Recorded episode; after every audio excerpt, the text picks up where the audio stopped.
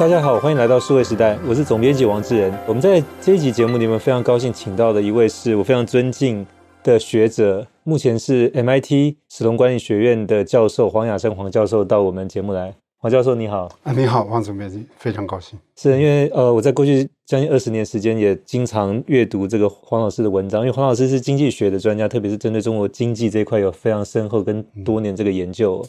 那所以今天非常高兴有机会能够。就近跟黄老师来请教，那特别是呃，这次的机会也来自就是黄老师最近刚出版了一本新书，是用英文所写的，书名叫《The Rise and Fall of the East》。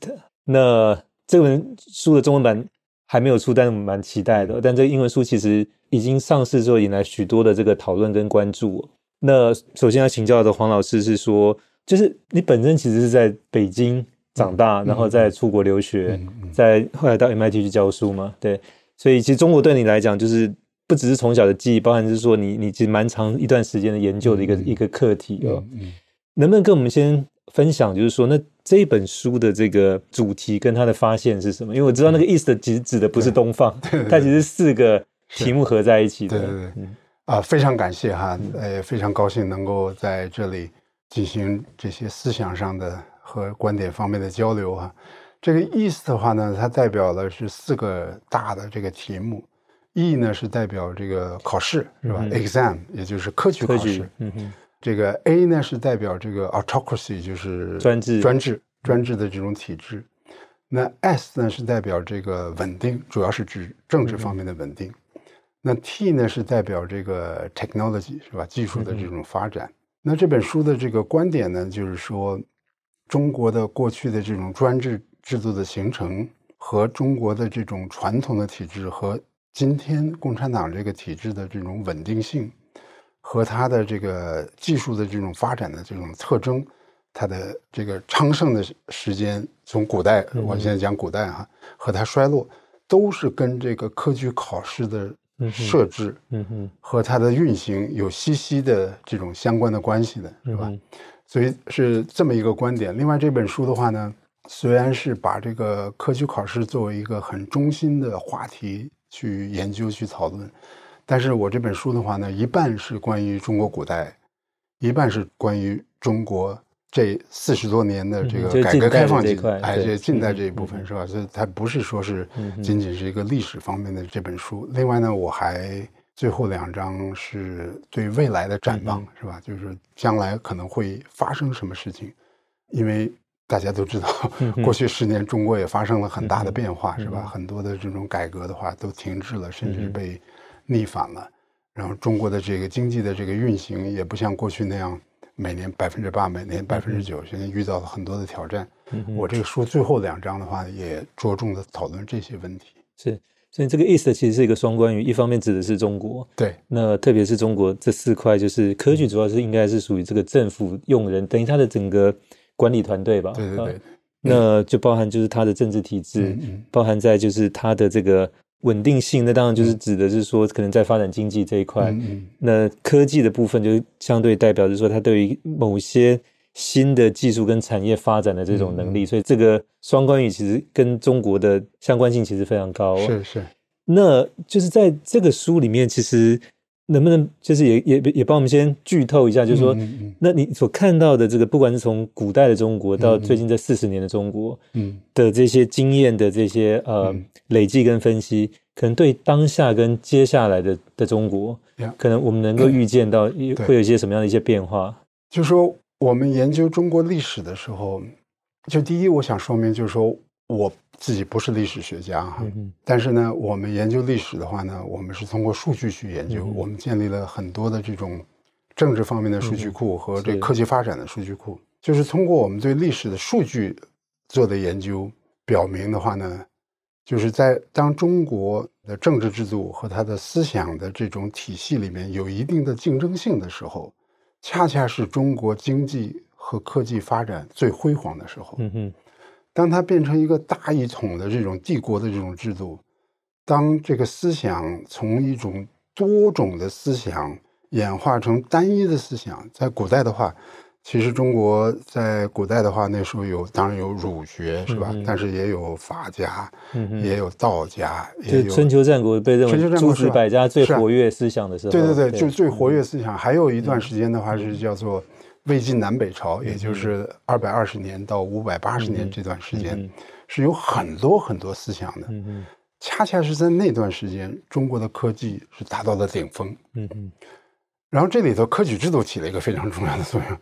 科举制度它起了几方面作用。从思想意识形态角度来讲的话，它把一个多样的思想意识形态变成了一个单一的思想意识。也就是说，儒家思想到了明朝，到了宋朝的后期，基本上是唯一的一个统治思想了。其他的民间可能是有的哈，但作为统治者来讲的话，它只是这一种思想。从政治体制上来讲的话，科举制度它的一个非常重要的贡献就是把贵族阶层全部的用这种学而优则仕的办法给淘汰了，嗯、是吧？嗯、那过去他是靠着血缘，是 靠着亲戚什么什么等等的这些，嗯、那你现在是靠考试成绩，是吧？嗯、那所以就是说，你要是在古代的话，谁能够跟这个皇家来竞争的话，其实都是贵族。所以你把一个非常大的一个竞争对象，基本上给边缘化了，甚至给消灭掉了。嗯、所以他巩固了这种专制的这种制度，也。巩固了这种思想单一化的这种状态，是吧？通过稳定了这个制度，通过思想单一化呢，它也稳定了这个整个的这个皇家体制的这种稳定性啊，它也加加固了这种稳定性。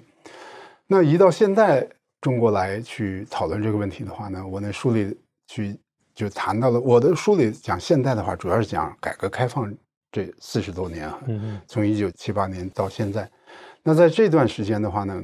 科举制度的它的这个精髓的表现是在于共产党用人的制度，是吧？他怎么去评估官员？那过去是通过考试成绩，那现在是通过 GDP 的这个增长，是吧？某种意义上来来来讲的话，他通过这种 GDP 的这种增长的这种评估的话呢，他把这个体制呢变得比较多样化了。嗯，因为你必须吸引外资，是 你必须发呃发挥这个私营企业的这种积极性。或者是你呃依赖技术，你你现在答题的考卷变得比较多元，哎，它比较多元了。你每一张还是想办法考到满分，对。所以它从这一点上来讲的话，它比这个科举制度要有很多的进步哈，因为它产生了实际的多元的这种状况。嗯、那么我就用这个来去解释为什么中国改革开放以后能够取得这么多的成功哈。可能听众听到这个观点，觉得啊，这好像都是常识性的东西啊。但是你要去读西方的很多的文献。解释为什么中国经济能够发展，解释中国科技为什么能发展，你经常发现这么一种观点，这种观点就是说，因为是有强大的政府，嗯哼，因为有产业的政策，是吧？因为科技发展，因为为什么中国有科技发展呢？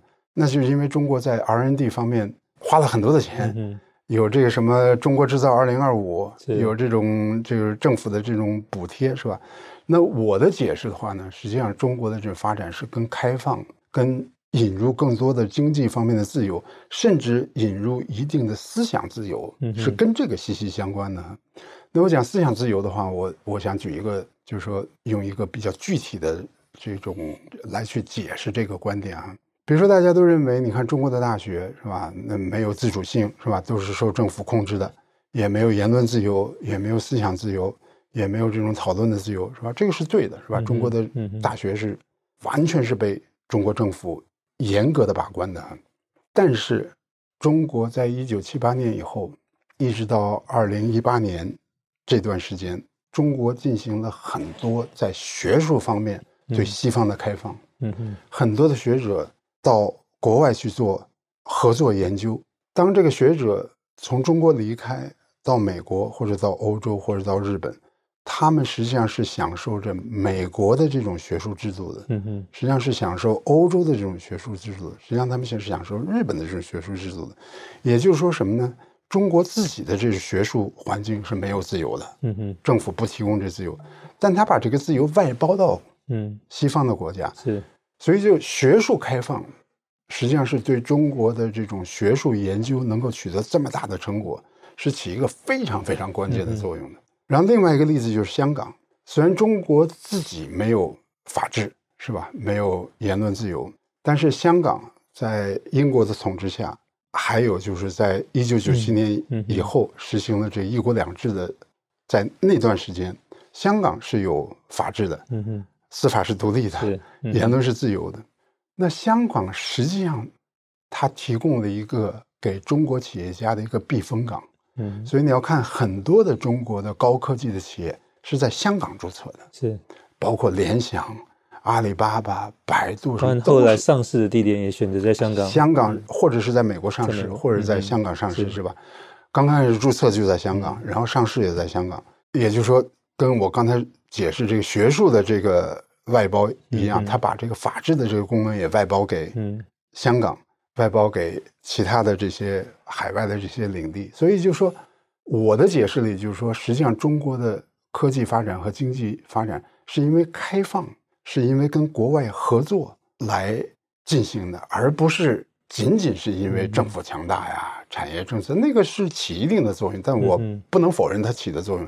但是你说它主要是那个作用，我觉得我是不同意的。嗯嗯。但是起码也得政府要同意这个，就是所谓的开放，或者说这个外包这件事才才能成立。那当然就是说。成果可能更多是来自外包，就到海外去去用人家的经验或者人家交流之后得到的成果。对对对，那个就不能说归功于是中国政府自己本身所创造的。对，就是我的观点是，像中国人他们是有这种创业的精神，然后中国的企业家。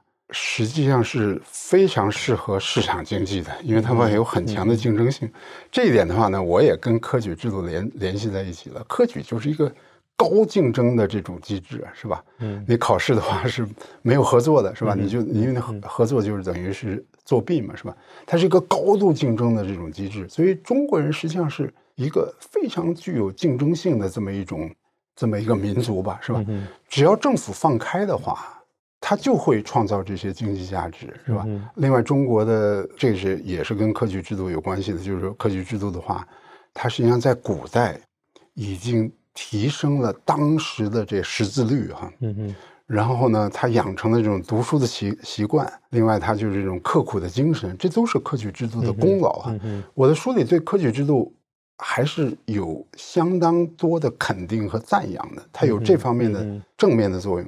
它负面的作用呢，就是它把思想统一了，嗯，把专制给牢固化了，是吧？然后阻碍了其他的思想的发展。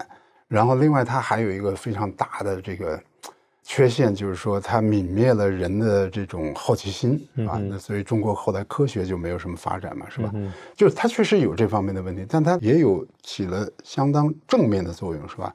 它就刻苦的精神、识字率，嗯哼。然后我觉得它可能对于中国人的这种 IQ 啊什么的都是有一定的提升的作用。所以在这种情况下，只要你政府放开的话，你看中国历史上都是这样。你要只要政府不去微观上去干涉控制这个经济，在中国大陆在二八年到三八年的时候，那时候恰恰是军阀。军阀混战的时候，那中国经济是起飞的呀，是吧？中国中国经济是起飞的，有这种竞争的这种精神。然后到了七八年到二零一八年，中国经济是有这种长足的发展。所以我说的是当时的政府的领导人，当时的中国领导人，在这个问题上是非常非常开放的，是吧？而这种开放后面有一个根基，就是他们认为。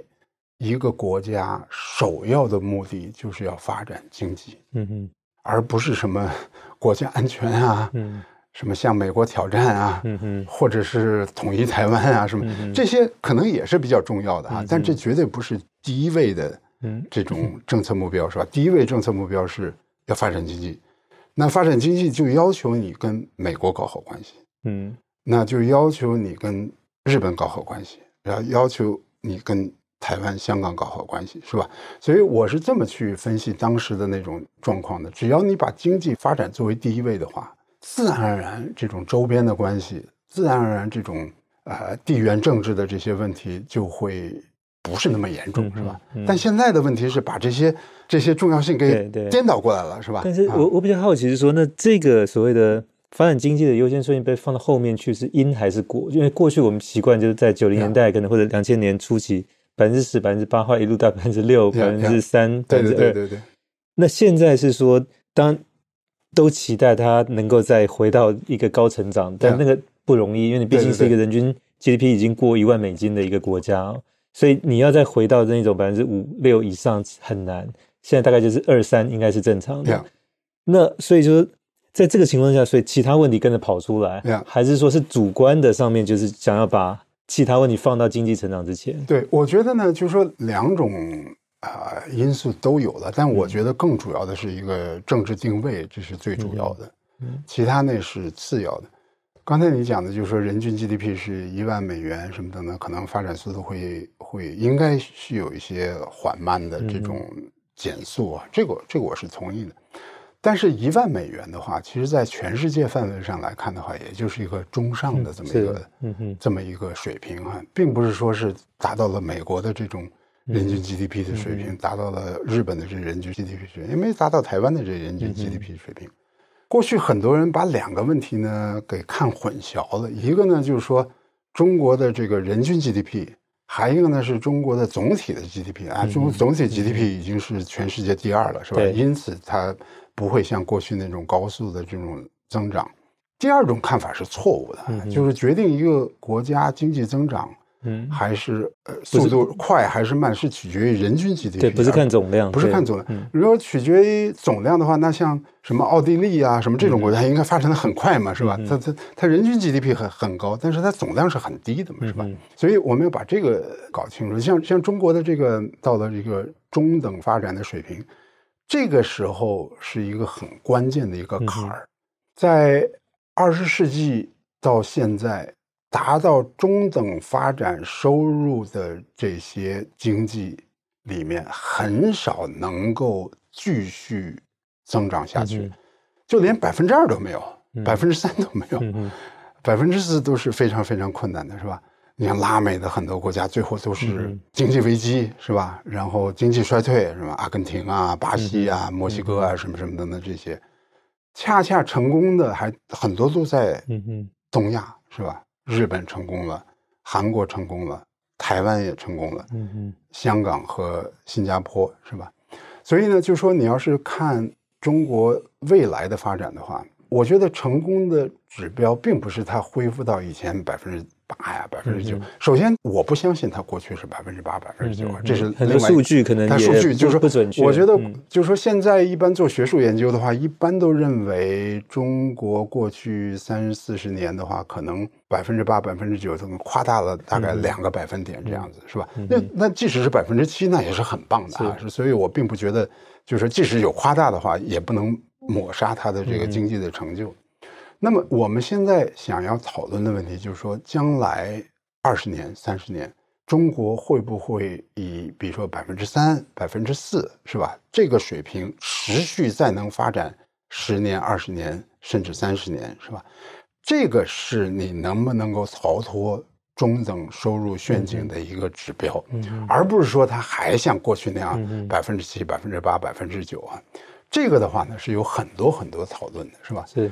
比如说像去年就是官方的统计说是百分之五点二，那现在国际上已经有独立的这种测算的话呢，那那有一个测算是百分之一点五，是吧？就我我是不太相信，过去这是百分之五点二的，因为你其他的指标都在下降嘛，是吧？这就有点太差的有点太大了，是吧？就是因为过去的话是所有的指标都在往上，但没有往上到那种程度，那现在是。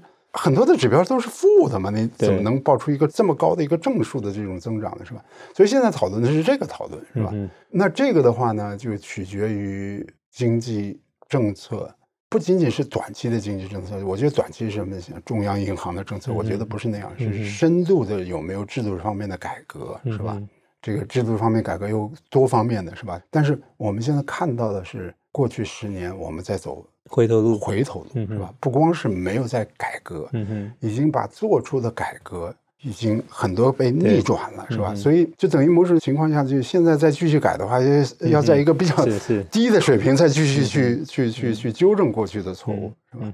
所以就是说，整个改革开放从七八年开始的这个所谓的红利，大概也吃的差不多了。嗯嗯，到了制度的改革，它其实走到深水区，它其实就要解决很多可能一一方面是当下碰到的问题。一方面可能是过去历史上面所遗留下来的，可能不然文化或者上面就是这个其实是很难的。那就是说，当我们从中国历史去看，历代也都有所谓变法这件事情，但是从来没有成功。不管是商鞅或者王阳对对对，其实从来没有成功的例子。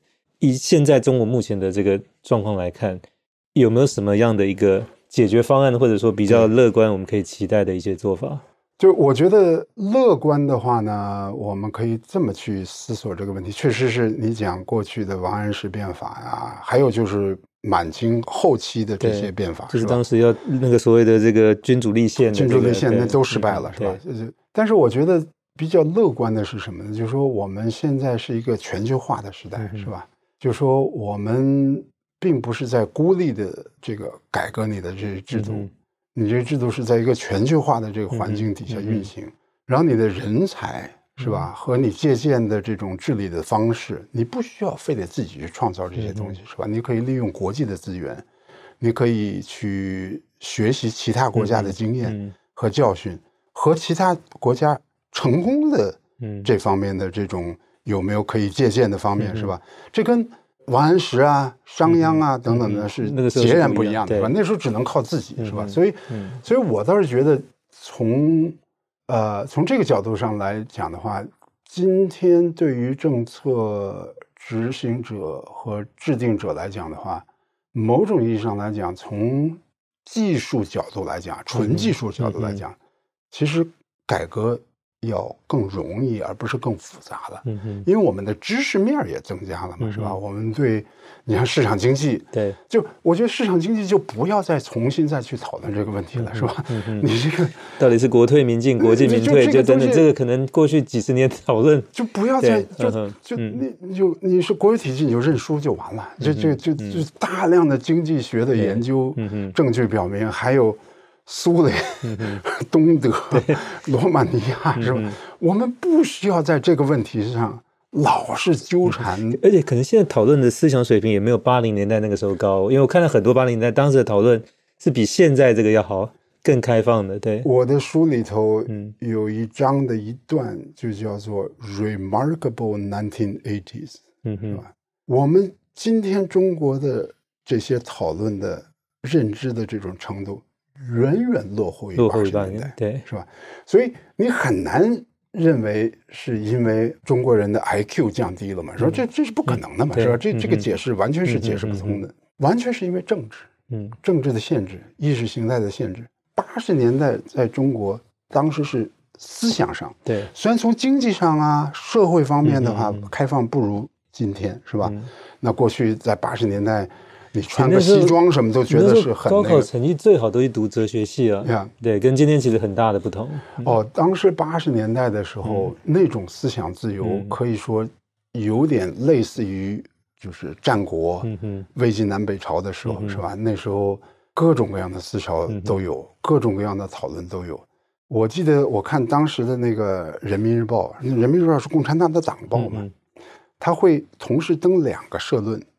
两个社论的话呢，提出是两种不同的观点，然后互相在那儿讨论，互相在那儿争论啊，就是这种，就当时的一种非常伟大的一种思想的这种基础，就是什么呢？就是说很多的真理不是说你领导人给你的，嗯、是我们通过实践和讨论得出来的，是吧？嗯、这是和 就是中国古代的这种专制体制。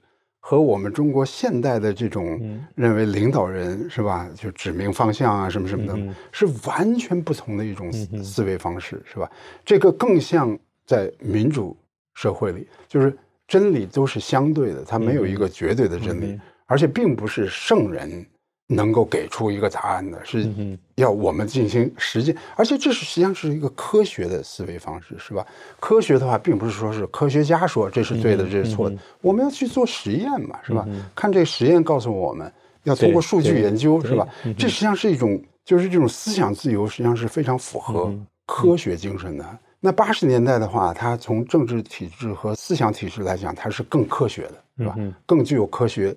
态度的这个跟很多人理解科学是不太一样。很多人理解科学的就是啊，牛顿三个定律什么，这就是科学。其实不是，它科学的它是你也可以用科学的这种思维方式去研究社会，是吧？不光是研究自然，它科学是指一种思维方式，嗯我们要尊重逻辑，嗯，我们尊重这个。而且当时的一个大家推崇是说，实践是检验真理的，唯一道路，就是说那个其实非常符合科学实验的，是非常符合科学科学实验的。所以我就觉得八十年代，嗯，而且你要看中国当时的经济表现的话，你也可以看出来，嗯嗯，中国当时不光是 GDP 增长速度非常的快。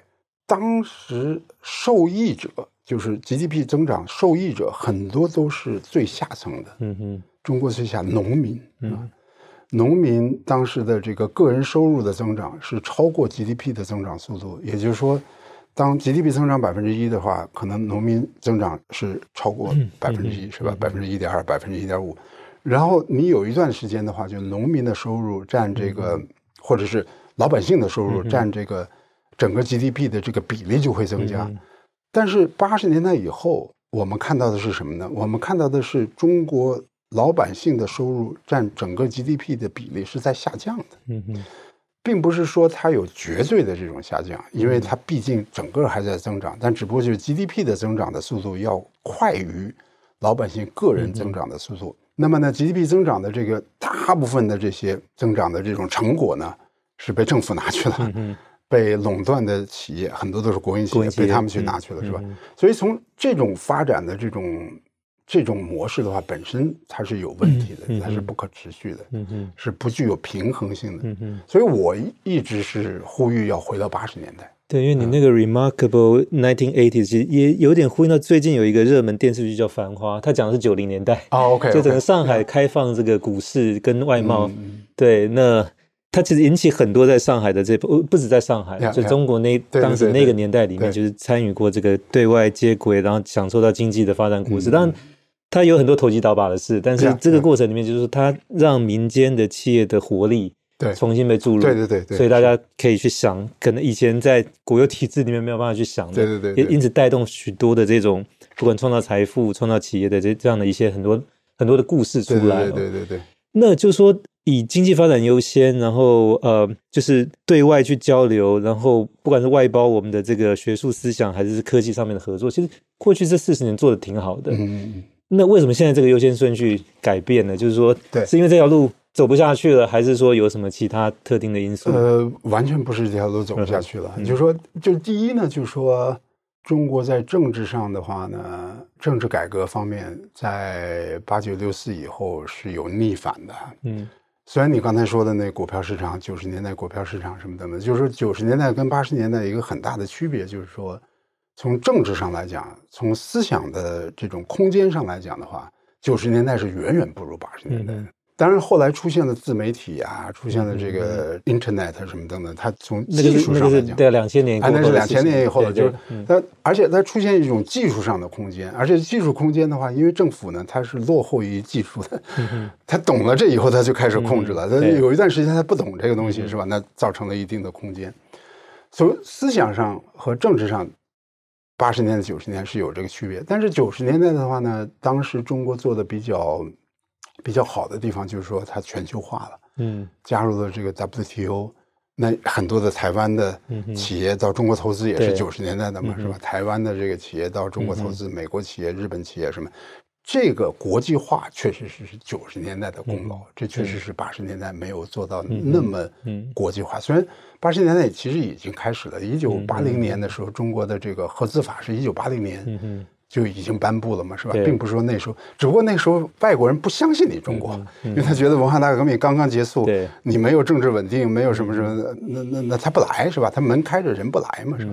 到九十年代，确确实实你中国有十年的这个高速的发展，你又加大了这种开放的这种规模，所以很多的外资就来到中国的投资。所以九十年代的话，它那种繁荣啊等等的，是跟这个有关系的。但是中国没有解决的问题就是政治体制的问题。嗯嗯，啊，这个这个我觉得是啊，我在书里头提到了一个观点，就是说在八十年代，你看八十年代当时的这个政治结构的话，哈，就高层的政治结构，它实际上是有五个权力中心的。嗯，这个五个权力中心并不是说是我们民主体制的那种议会啊，就互相制衡，权力制衡。它它不是体制上的这样，但它那个权力五个权力中心是五个不同的个人，嗯，占据五个不同的权力中心。当时这个共产党的总书记是赵紫阳，嗯，然后这个军委主席是邓小平，然后国家主席是李先念还是杨尚昆是吧？然后总理是李鹏。然后还有一个机构很重要的机构叫做中央顾问委员会，是陈云，他是五个五个不同的机构。到了六四以后，就是大大概到九二年、九三年，从五个权力中心变成两个，嗯，一个就是江泽民，一个就是李鹏，一个是因为江泽民获得了这个不光是党总书书记，他也是国家主席，他也是军委主席，然后李鹏是这个总理，然后呢，中顾委。我们叫中顾委就给取消了。我在书里专门讲到这个中顾委、中顾委的重要性，因为你这么去想哈，在一个专制的体制里，唯一能够某种程度上制约现领导的，就是过去的领导人。嗯哼，中顾委的话呢，它是给过去的领导人一个发言的平台，嗯，让他们有参政的这种机会和权利，他们可以列席政治局。会议，嗯，他们可以发表他们自己的意见，是，是吧？嗯、把这个中国委废除以后，也就意味着以后没有任何一个有组织的机构能够制约现任的领导人。嗯嗯，所以我就用这个来去解释为什么二零一八年能够这么容易的修宪啊？嗯嗯，就是把两届变成变成无限、嗯、无限的执政，是吧？嗯嗯，然后这个因为。前领导人已经没有任何的这种制度，有没有一个制度平台来去制约现领导人？那么你失去了这个以后的话，也就意味着中国又恢复到以前的那种个人能够实行独裁，是吧？这个，而且中国这种制度，中国这种历史。从大概率上来讲的话，领导人都是想要掌握权力的，并不是八十年代那些领导人不想掌握权力，只不过他的这种设置，当时他的设置是跟文化大革命有关系的，因为邓小平、陈云他们是受到了文化大革命的冲击，他们确确实实认识到，如果我们不把这个权力进行一定的这种调整的话，可能文化大革命又。又再一次会对出现，那时候思想自由也是跟文化大革命有关系的，是吧？就是因为文化大革命经过了这十年的浩劫，嗯，然后大家都在反思这个问题，是吧？当时有一个很重要的一个讨论，就是说文化大革命到底是因为毛泽东造成的呢，还是因为这个制度造成的，是吧？当时可以自由讨论这些问题。毛泽东本身没有被中国共产党给否定，但是大家是可以讨论这个问题的，是吧？所以我就觉得这个问题没解决好，嗯。那这个问题没有解决好的话呢，就带来后来的这些隐患。一旦又形成了和恢复了过去这种个人的独裁的话，那对中国的这个经济发展、对中国的经济的改革和跟中国跟其他西方国家的这种关系，嗯，都是牵制于这个个人的独裁者的，嗯哼，他的思维方式是，是吧？嗯哼。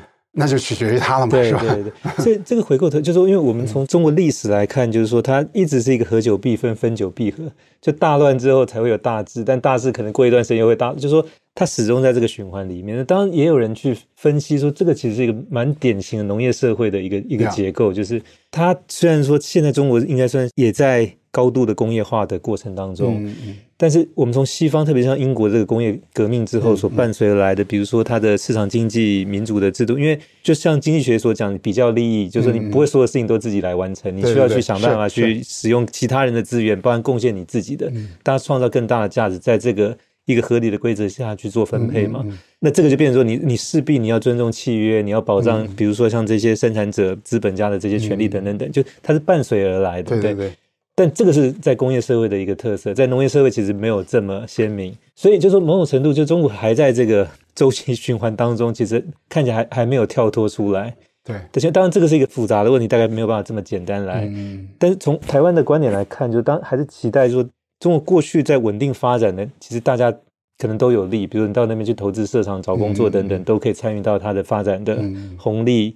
得到这样的一个好处，嗯，当它可能开始会有点不稳定的时候，其实不止可能这些资本或者说企业要撤出，嗯，它可能内部形成的问题，也许会想办法转嫁到外部来。就是那这个其实对于台湾来讲，就是这个当当然会是多数人担心，就是说那该怎么去应对或怎么去理解像现在在发生的这些变化。对我呢，可能对这个问题不像很多台湾人那么悲观哈，嗯，就是我觉得。当中国经济不好的时候，嗯，我并不认为台湾面临的风险就会增加哈。你比如像现在的这中国是吧？你中国过去这这两年的经济表现，嗯，我觉得实际上是因为你经济不好，所以领导人可能想的更多的是发展经济。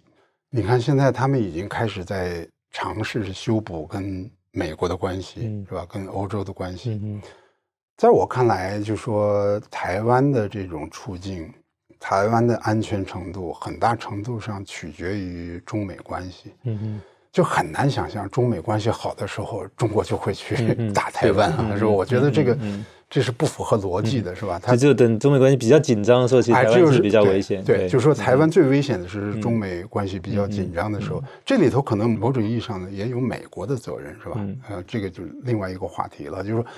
台湾最危险的时候是中美关系出现问题的时候。嗯、那我觉得，你看现在拜登和这个习近平的这个旧金山的这个会议，他们建立了重新军事方面建立了这种联系的这种制度，双方的这个部长一级的也在跟进，是吧？嗯、确确实实是有这种缓和的这种迹象，是吧？嗯、是不是完全恢复到过去那种友好的关系？嗯、那我觉得可能还看不到这个。这个迹象是吧？那毕竟你走了很远嘛，是吧？所以我觉得台湾的这安全系数实际上是增加了，而不是减少。这是因为大陆的经济出问题了。嗯，他意识到，如果我们再不修补这个关系的话，因为你这个大陆经济的话，它就这么几个增长点是吧？一个是投资，这个投资基本上是你不能再 不能再搞这个投资了是吧？那负债率这么高是吧？还一个是国内的消费。国内消费现在也是不是特别景气，再一个就是海外的消费，是吧？那现在美国的经济增长啊，什么什么等等的这些，那海外的消费的话，其实前景还是不错的。但是这里又碰到了这种地缘政治的这种障碍，是吧？那你很多的国家对你的中国的产品进行征税，然后甚至是说是要去风险化，是吧？甚至是要这种脱钩等等的，是吧？那他现在要修补这个关系，来解决这个海外消费、海外的这市场的这问题。那如果中国经济好的话呢？某种意义上来讲，我觉得台湾也不是会受到特别大的负面影响，因为它经济好的话，必须得要求它在经济制度上实行一种更自由的经济政策。嗯，而更自由的经济政策的话，必须要求你在政治上，有一定的这个自由度。那他政治上有一定的自由度的时候，肯定不是他要打台湾的时候，是吧？这个我觉得是，就是其实中国最危险的时候是经济又不好，然后你又完全不在乎经济。嗯，像毛的时代是吧？你根本就不在乎经济，是吧？我过去也是比较担心的是这个，但是我现在看到的是什么呢？就是他确实这个经济不好，然后他开始要修补跟西方的关系，那表明他还是在在乎经济。嗯嗯，而且他不得不在乎经济。说老实话，嗯，因为这原因很简单，就我老跟别人做这个比喻哈，我说世界上两种人是最幸福的，一个是穷人，一个是富人。为什么穷人幸福呢？也不说幸福吧，就是他能够心里比较平静，就他没有什么收入，是吧？穷人就这意思嘛，没有什么收入，但他也没什么支出嘛，嗯，是吧？那他也行，是吧？富人的话有很多的支出，但他有很多的收入，嗯。其实最不稳定的是在你中间这个地方，是吧？你有很多的支出，但没有收入，是吧？嗯、中国现在就是这个问题，他花很多的钱啊，搞这个半导体。嗯哼，你想他搞这个半导体，他不是只是要取代这个台积电，嗯，他要取代荷兰的那个 ASML，是吧？要取代。因为美国禁运这些设备到中国，你要取代那个日本的那些这个化学处理的这些，呃，取代德国的这种光学的这种这种技术，它是要把整个行业取代。嗯，这个得要花多少钱啊？而且你还不见得成功，是吧？然后呢，你要要搞城市化呀，要搞这种“一带一路”啊什么，这都是花钱的。嗯，那你花这么多钱，你得挣钱才可以啊，是吧？所以我就觉得，就是说，中国跟过去是很不一样，就在这一点，就是说他他要花很多的钱，而花这么多的钱呢，呃，还有维持政治稳定本身就要花很多的钱，是吧？嗯、然后你人口的老老年化，嗯，农村的这种教育问题和医疗的问题，这都是需要花钱的。你没有 GDP 增长的话，这些都是实现不了的。嗯嗯，所以早晚他要进行一定的这种修正。它是不是能修正到再恢复过去？那我是有疑问的，是吧？嗯、但是至少不会说是完全就是说经济崩盘，是吧？嗯、这个完全不管经济，我觉得这个我是有一定的信心的。对，它要挣钱，就要来自经济的增长。那经经济增长主要三块，一块是贸易，主要就是过去出口嘛。对对对。那一块是来自消费，过去是房地产。对。啊、那再来一块是投资，那过去主要是外资到中国投资。对对对。但现在这三块来看，就是说外资现在是在撤，在撤，就出去的比进来的要多很多哈。那房地产这个行业这两年几乎已经是接近，就是情况非常糟糕。对，那要在靠出口这一块的话，其实可能也没有像以前那么容易，是说，因为你需要鼓励蛮多的创业家出来，对，成立公司，然后他愿意去承担一些风险，嗯，因为这个靠国营企业大概是比较难的。但现在就是整个创业家这个群体在。在中国目前这几年也是受到相对比较多政府的关注，也是比较限缩，嗯、所以像比如说，对像共同富裕这些政策，就会让这些，包括像马云、马化腾，对，其实这个都会很担心，就是说，那那甚至讲话是说，将来他都可以把他公司捐给国家，如果有需要的话，那这个其实当然是不得不为之，但他对于更年轻一代怀抱梦想想出来创业，这个其实某种程度形成一些压力。哦，那压力是一个比较客气的说法啊，嗯嗯、就说这个会形成一个阻力。对，就说你打击马云啊，打击这些东西的话，嗯、其实对，就是他们都是以前是年轻人的偶像嘛，嗯、是吧？对。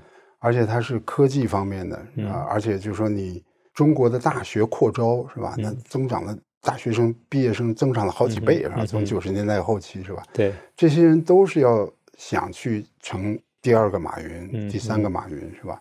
都是希望去创业，然后利用科技去创业。那你现在把这个马云、腾讯，还有这种私人的这种教育这些行业，嗯、是吧？嗯、一网打尽。对，而且就说一网打尽的话呢，不是说是通过一种法治的这种手段，是吧？就是一笔这种批文，嗯、是吧？这一就就一夜之间，就就几千个岗位、几万个这个工作岗位就消失了，嗯、是吧？嗯就这个，我觉得对很多的中国青年人是一个非常大的一个震动啊。嗯嗯。还有这个清零，就是二零二二年的这种清零是吧？上海，嗯，呃，这个西安等等搞这种动态清零是吧？嗯。就我觉得很多的中国老百姓的话呢，他们以前也是知道中国政府很厉害，嗯，啊，很强大啊，权力很大，但他们从来没有想到过，嗯。能强大到这种程度是吧？嗯、就我们叫大白嘛，是吧？就随便就闯到你们家里头，把你给拉出去去做这种，嗯、做这种核酸的这种检测，是吧？嗯、如果是核酸检测是有阳性的话，那就给你整个一栋楼都给你，嗯、都给你设。嗯、就说我觉得他们想也没有想到，就是说能够到这种程度，就政府能够权力能够运行到这种程度啊，是吧？所以我觉得这个是对这个。啊，年轻人和中国老百姓的这种信心的打击是最严重的，嗯嗯，最严重的就是过去的话是反腐，反腐的话是实际上是把这个地方官员的这种积极性已经嗯嗯打消了，嗯、然后对这个企业家的积极性也打消了，因为你反腐的话，嗯，腐败它是两方面嘛，嗯、一个是需求方面，那就是政府官员；一个是供给方面，那就是企业家。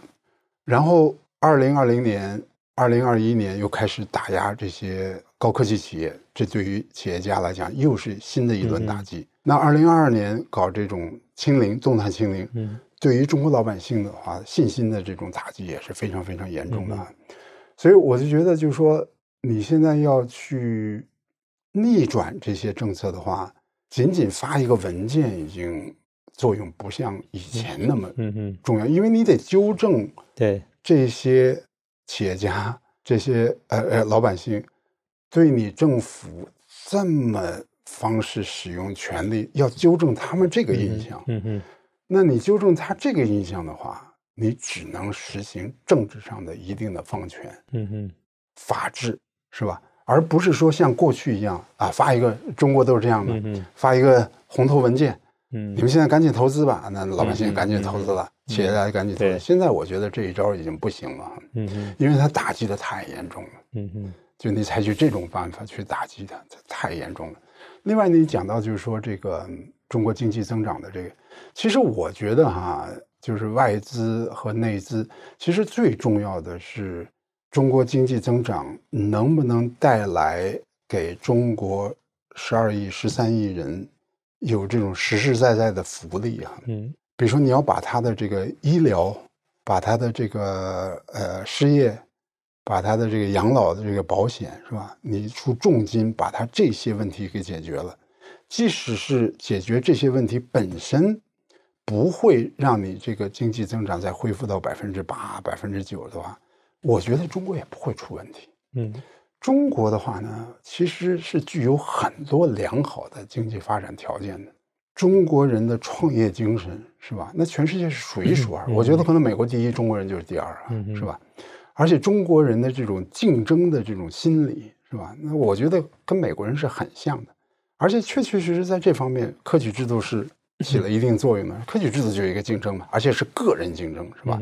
也就是说，跟那种亚当·斯密讲的那种。个人的这种竞争实际上是很相似的，是吧？另外就是说，中国的这个创业创新是吧？中国比如说大学，它的这个知识转化成产品，然后由这个这个创投公司去支持，就这个体系，全世界可能美国第一，中国就是第二，是吧？你看日本也没有，是吧？台湾可能现在已经。有一定的这，但规模肯定是没法跟中国比的嘛，是吧？所以其实中国经济发展条件上来讲的话，确实是有房地产过剩，有这种经济结构的这种扭曲，是吧？这确实是需要政策去解。但我不担心那些问题啊，只要你实行的一定的法治，是吧？你政策有一定的这种稳定性，然后呢，不要让人觉得一个领导人 可以一夜之间就可以。把这个这么大一个行业给它取消是吧？只要他认为政府的行为有一定的限制，中国经济我一点都不担心，嗯，一点点都不担心，嗯。但可能恰恰你刚才提到，就是说领导人这个他原边权力可以下放，这个可能也是最难的。对，你说的非常对哈，就是说某种意义上来讲是政治是最难的，某种意义上来讲政治是最容易的，是吧？因为政治的话是你要改变它。一和零什么这种就去改变了，但你比如说像日本，日本在九十年代初期的时候，它经济发展碰到很多的问题，是吧？当时它碰到的问题跟中国表面上来讲挺相像的，是吧？比如说高的负债率，然后人口的老化，然后股票市场什么的。但是日本跟中国很大的区别就在于，日本是没有什么创业精神的，是吧？它有几个大公司，是吧？也没有创投。然后它的这个大学虽然获得诺贝尔奖金啊什么的，但它转化成商业发展，转化成这种企业的技术，实际上它那个能力是可以说是零，没有任何这个能力。中国在这方面是要做的比日本好，跟美国是很相近的，是吧？所以。日本它碰到的问题都是它深层结构的问题，而中国碰到的问题是政治上的问题。结构上来讲的话，我不是特别担心。所以从这点意义上来讲的话，要解决这个问题可以说是更容易。嗯，但是确实是从领导人自己的这种心态上来讲，这是最难的嘛。对，因为他特别是他现在这个领导人，他要去做这些事情的话，那真是他就是在向外部世界表明，我得自己否定我自己。是吧？因为他要做这些事情，跟他以前做的事情太不一样了。嗯嗯，等于如果是在古代，可能要先下诏罪己，然后再来才有办法去做后面的事。是啊，是啊，就是问题大概我们都看得比较明显。但是，就像老师一开始讲，就是说其实经济学很多要从历史里面去吸取一些经验。对对对。目前像这样的问题，有没有在不管是中国历史，或者说可能在外界的历史曾经发生过类似，现在可能可以提供一些参照经验去解决的？我觉得。从历史上可能蛮难找到这个、嗯、啊，你看苏联的变革的话，他都是领导人嗯哼带头改变改变了领导人嘛。嗯哼，斯大林完了以后，赫鲁晓夫是吧？他当时也进行了一些改革，然后后来就是戈尔巴乔夫啊什么的。然后中国那时候也是毛泽东去世，然后华国锋，然后邓小平是吧？就是说让一个领导人去改变他自己的这个，你像毛是吧？你像毛泽东让他去否定文革，那是很难的，那非常非常难的是吧？所以现在中国是卡在这个地方，但是在大的前提没有变的情况下，是不是会有一些微观的调整？嗯，那我倒是有一定的乐观性的哈，就是说，因为毕竟，其实你要现在中国恢复到某种程度恢复到邓时代的那些，它并不是在创新，它是恢复过去做的事情。你你过去是这么过来的嘛，是吧？这个跟过去还是不一样的。你比如说，在这个七六年以后。那邓小平想做的事情是中国以前没有做的事情，是吧？嗯嗯、这个还是需要一定的勇勇气的。那现在其实上就是我们再往回走一点，嗯、就是回到邓小平的跟美国搞好关系，跟日本搞好关系，嗯、是吧？嗯、然后台湾什么九二共识啊，什么等等，就是说这些。当然，就是说外部是不是去信任他？我觉得这个是比较难啊，因为确实是你在制度没有改变情况下，你就外部世界能不能信任你？但是我总觉得就是说。就这么说吧，你不做这些，人家肯定不信任你；你做这些，可能有一部分人会信任你。如果你要是通过这种政策的调整，经济能够得到一定的恢复，然后确确实实能够降低中美之间的这种对抗的这种状况的话，那我觉得中国经济还是有希望的哈，就不会经济危机啊，不会这种金融危机，是吧？但是必须得做出一定的调整。嗯哼，你觉得这个改变的这个，就要请教老师，就是这个改变的动力更多来自内部还是外部？因为现在外部就是前几年跟美国的这个关系紧张，当可能跟从美国带头的西方世界。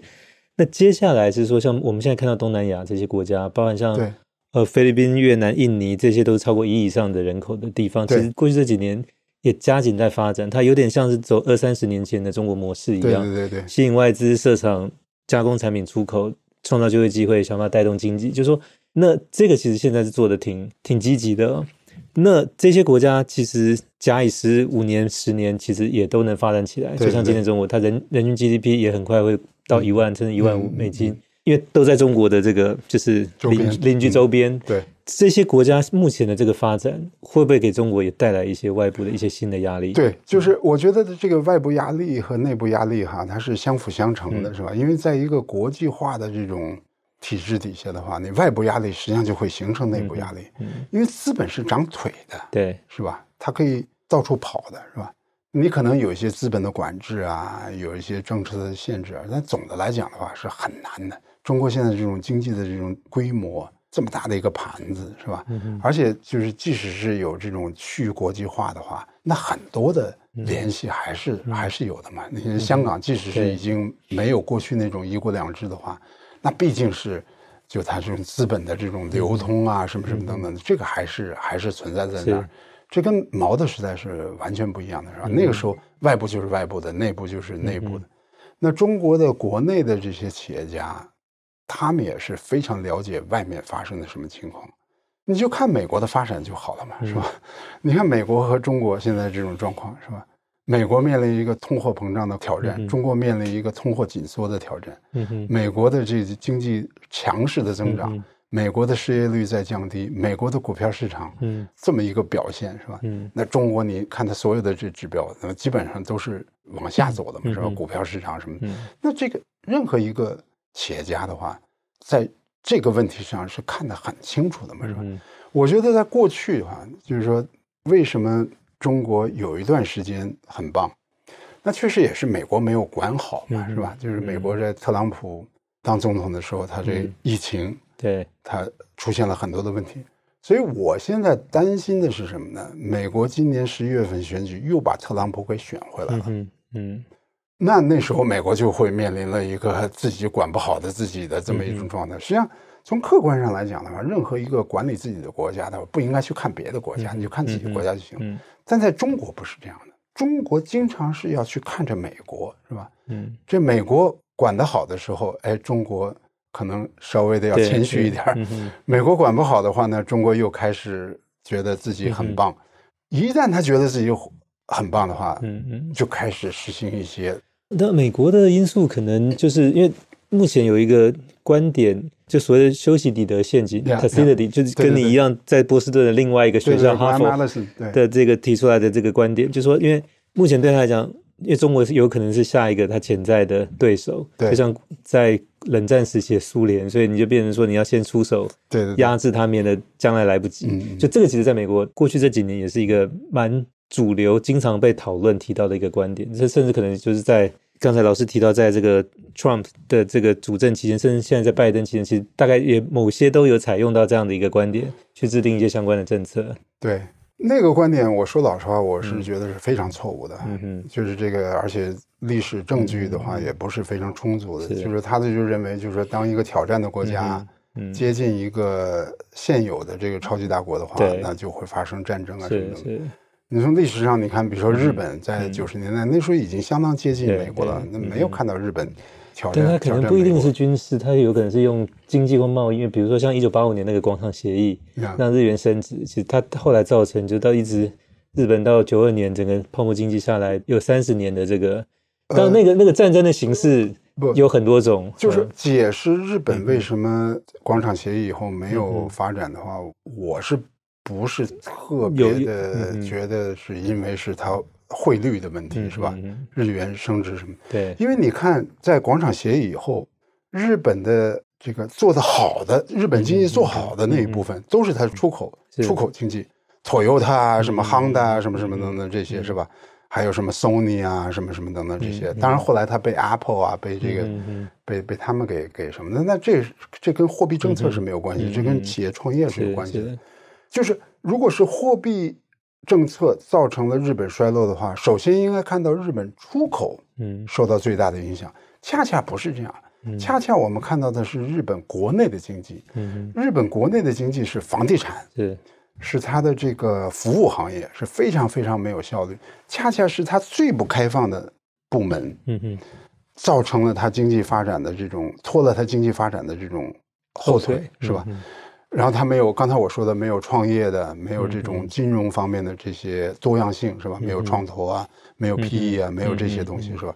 我是觉得，嗯哼，这有有不同的看法。哎，那个就对日本解释，我是觉得不是特别符合。那当然，我觉得这个也是符合，就是真理越辩越明。因为对一个议题，大家有不同的面向跟数据，其实可以提出不同的见解。我觉得这个恰恰是现在中国最需要的，但偏偏像这样的可能比较多元的讨论。思想的碰撞、哎、是，反正在中国现在是很少看到的，就是反正是在外部比较有这样的机会。这个呢，就是那个一个印度的学者阿马查森讲的，嗯、就是说应该有讨论的民主，嗯、是吧？你可能没有去投票，是、吧？你应该有讨论的民主。嗯、在中国八十年代的时候是有讨论的民主，嗯、然后后来互联网出现了，是吧？然后还有财经杂志、嗯、财新。还有南方都市报什么的，南方周末的南方周末是吧？就是有一段时间，中国是具有一定的这种讨论的民主，就公共议题是可以被讨论的。哎，对，很多的议题是可以被讨论的。所以我是希望回到那个时代，是吧？就并不是说是啊，马上就要进行全民选举啊，搞个民进党，搞个国民党什么的。就是说，这个我觉得这不是一个最重要的哈，就最重要的是应该有讨论的民主。因为你没有讨论的民主的话，你就不知道什么政策是正确的，嗯、什么政策是不正确的，嗯、你也不知道这个政策的代价在什么地方，嗯、是吧？嗯、我觉得你比如说，如果是在打击这个阿里巴巴，是吧？还有这个蚂蚁金服，是吧？嗯、不让它上市。如果在这之前允许大家去讨论，嗯、你的权利还是那么多，但是允许知识界、经济学家、律师对这个问题进行一定的讨论。然后你在打击这个私教行业之前，你允许大家去讨论啊，它的好处在什么地方？它坏处在什么地方？如果有这些讨论的话，可能也不会到后来造成这么大的影响啊。即使实行的话，可能也不会实行那么极端的政策，是吧？所以我是希望中国能够回到那种讨论，有讨论的空间，是吧？